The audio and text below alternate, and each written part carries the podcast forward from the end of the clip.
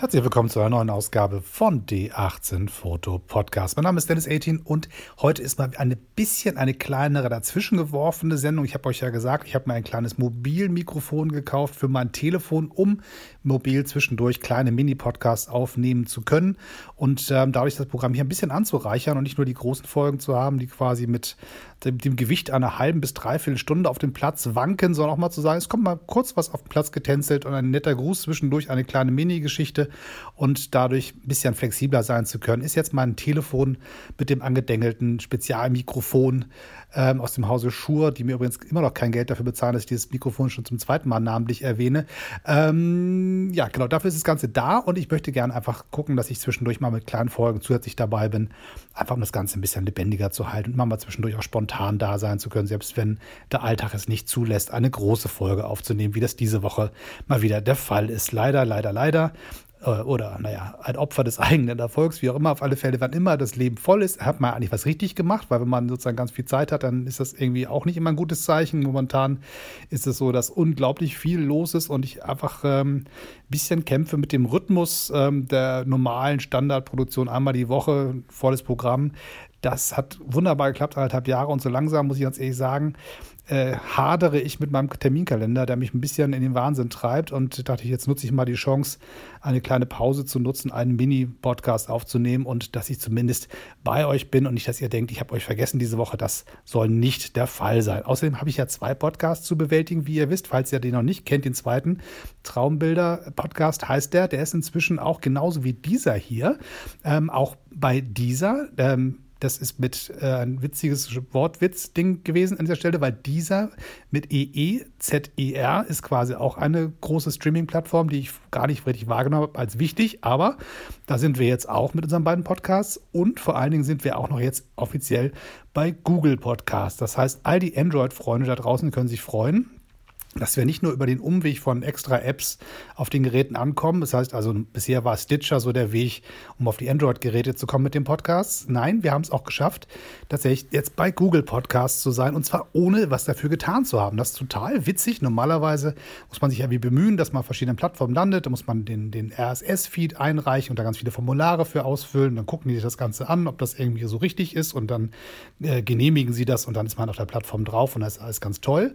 Und Google hat irgendwie irgendwas getan. Ich weiß nicht, wie die das machen technisch, aber auf alle Fälle habe ich festgestellt, guck mal, meine beiden Podcasts, D18 Foto und äh, Traumbilder, sind beide einfach jetzt bei Google Podcasts zu kriegen. Feine Sache ähm, und das freut mich, dass sozusagen jetzt noch mehr Menschen den direkten Zugang haben zu dem Programm hier und deswegen bin ich natürlich auch ein bisschen angespornt, ähm, das Ganze jetzt nicht schleifen zu lassen, auch wenn der Alltag ein bisschen dazwischen grätscht.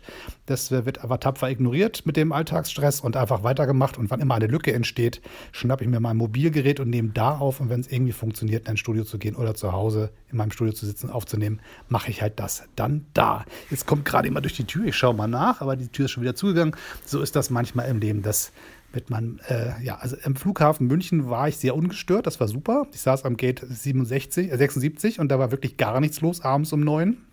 Da war komplette Ruhe, da war kein Mensch und ich hatte eine Riesenhalle für mich alleine. Jetzt bin ich ganz kurz in den Keller verschwunden. Ich habe eine Veranstaltung heute Abend und ich dachte, eine kleine Raucherpause kann man ja auch, wenn man nicht Raucher ist, mit etwas anderem füllen, zum Beispiel einen kleinen Podcast aufzunehmen. So, und zwar, ich wollte eigentlich in Wahrheit gar nicht mit euch so viel darüber reden, sondern über zwei Dinge. Das eine, ich habe, äh, wollte aber berichten, ich war, bin ja mitten im Kamerawechsel. Ich habe euch erzählt, dass ich gerne meine Canon 70D verkaufen möchte und mir dafür eine ähm, Fujifilm X-T30 kaufen. Das ist die Idee und dachte, Mensch, musst du die erstmal loswerden, die 70D und habe dann das Angebot von Rebuy mir angeguckt. Das ist eine Online-Plattform, die kaufen quasi Elektronik an.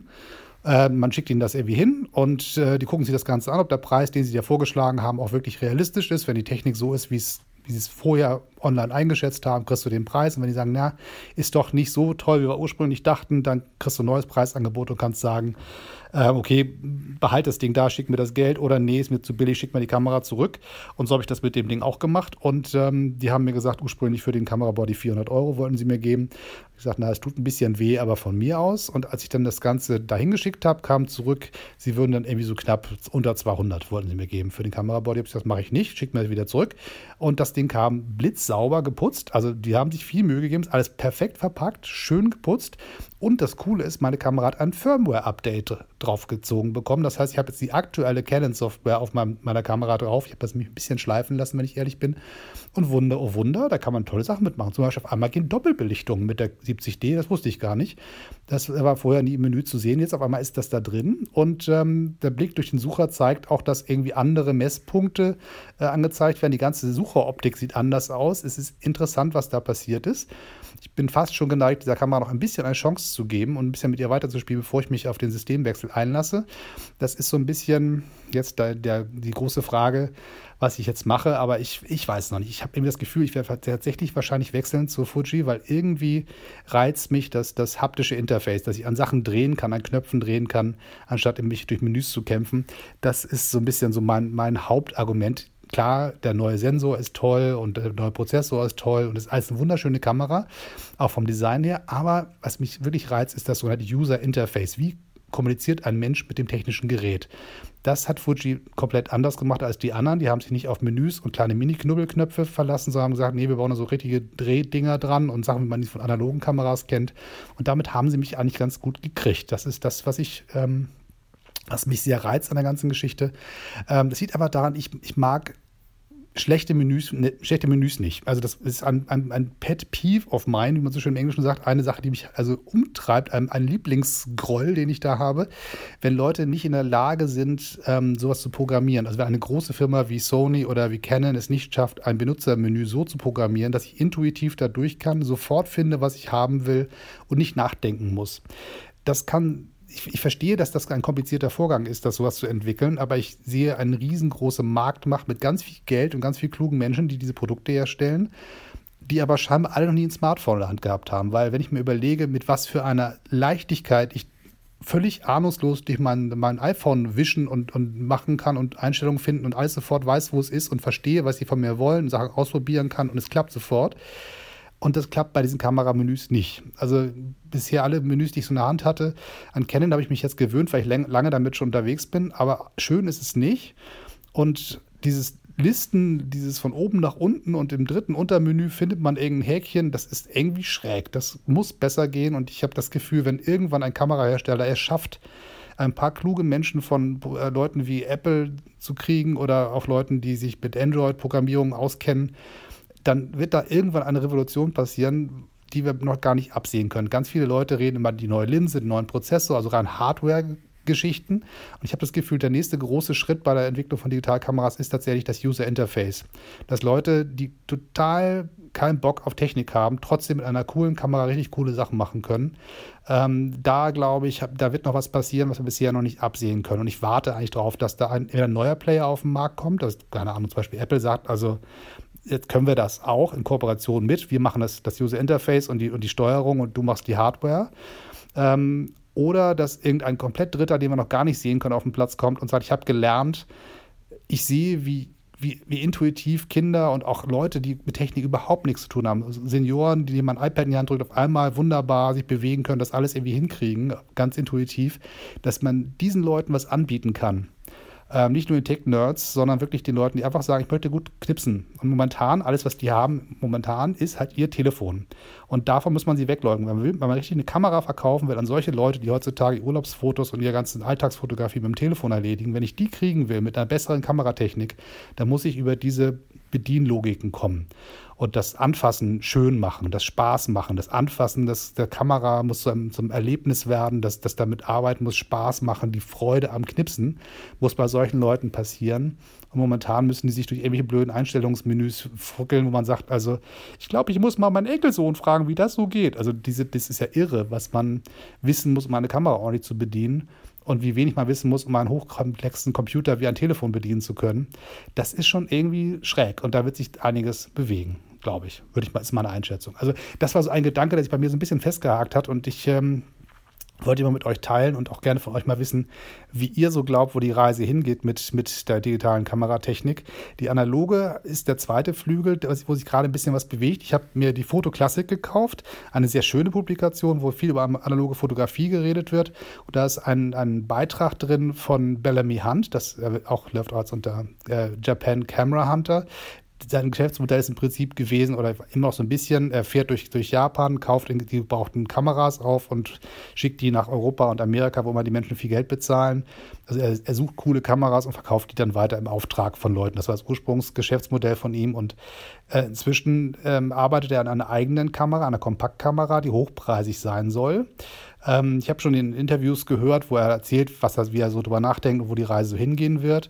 Und ähm, das ist ganz spannend, weil der ganze Bereich der hochwertigen Kompaktkameras ist relativ leer gegrast. Es gab so eine Phase, da haben die Leute alles Mögliche weggekauft und da war es auch relativ überschaubar schwierig, so eine Kamera zu kriegen.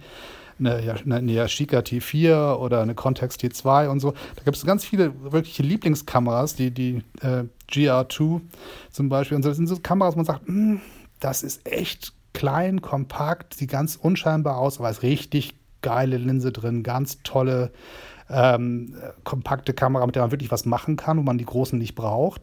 So die, das Luxussegment quasi der Kompaktkameras. Und das ist ziemlich leer gegrast, dieser Markt. Und der hat für sich klar gehabt, da ist eine Lücke entstanden, weil der Markt weg ist, äh, für Leute, die da Bedürfnis haben und nicht eine Billigkamera wollen, sondern dann auch richtig Geld auf den Markt legen. Und da will er jetzt scheinbar mit seinem, seiner eigenen Kameraentwicklung rein. Ich bin gespannt, wie es aussieht, wann das kommt. Ähm, das kann nicht mehr weit weg sein. Also ich höre jetzt immer so Abständen von so einem Vierteljahr von ihm irgendwelche Wortmeldungen, die in diese Richtung gehen. Erst ein bisschen im Podcast, wo er mal erzählt hat, dann jetzt gibt es einen Namensbeitrag. So Stück für Stück scheint seine Werbekampagne anzulaufen. Und ähm, ich bin gespannt, ob er es tatsächlich schafft, im analogen Segment einen Gamechanger zu machen. So wie ich das eben bei den digitalen beschrieben habe, über das User Interface, wo ich glaube, wo, die, wo der große Wechsel kommen muss eigentlich. Ähm, eine noch schärfere Linse oder noch schnelleren Autofokus und einen noch schnelleren irgendwas kann man immer machen, aber den wirklichen Gamechanger, wo man komplett neue Leute zurück in den Kameramarkt holt oder Leute, die früher mal Kameras gekauft haben und sich dann entschieden haben, nur das Telefon, dass man da richtig was verändert in dem Digitalsegment. Ob das jetzt auch beim Analogen passiert, dass da wirklich jemand mit einer neuen Kamera auf den Markt kommt, der nicht Plastikkameras für Lomography macht, sondern wirklich eine komplette, hochwertige analoge Kamera, die nicht eine Leica ist. Ne? So. Ähm, wenn das passiert, und da bin ich gespannt, wie das läuft, ob das wirklich klappt. Das ist äh, sehr interessant und ähm, er macht seine Marketingkampagne gut, finde ich. Der Bellamy Hand weiß, wie das funktioniert. Und wenn der jetzt noch eine gute Kamera herstellt, dann könnte es ganz interessant werden. Ich bin, wie gesagt, sehr entspannt, wie, äh, entspannt sowieso, aber auch gespannt, wie diese beiden Segmente sich entwickeln. So, das soll es immer für heute gewesen sein. Ich muss wieder zurück an meinen Arbeitsplatz und ich hoffe, ähm, wir hören uns bald wieder. Bis dann, bis zum nächsten Mal. Tschüss, immer schön abonnieren, klicken, liken, Sternchen vergeben. Ihr wisst ja, wie das bei Social Media äh, funktioniert. Und falls ihr meinen zweiten Podcast noch nicht kennt, den Traumbilder Podcast, wo ihr euch schön entspannen könnt beim Zuhören, wie ich euch ein Foto vorlese. Ähm, das lohnt sich auf alle Fälle mal reinzugucken. Findet ihr auch auf allen Plattformen dieser Welt von iTunes, Soundcloud, Stitcher, Spotify äh, und so weiter. Google Play habe ich gesagt und natürlich auch bei dieser, wobei ich dieser noch nie benutzt habe. Aber da bin ich jeweils jetzt auch mit den beiden Podcasts. Falls ihr da seid, findet ihr auch mich mit meinem schönen Podcast und soweit soll es immer gewesen sein für heute. Bis zum nächsten Mal. Tschüss und immer schön weiterknipsen.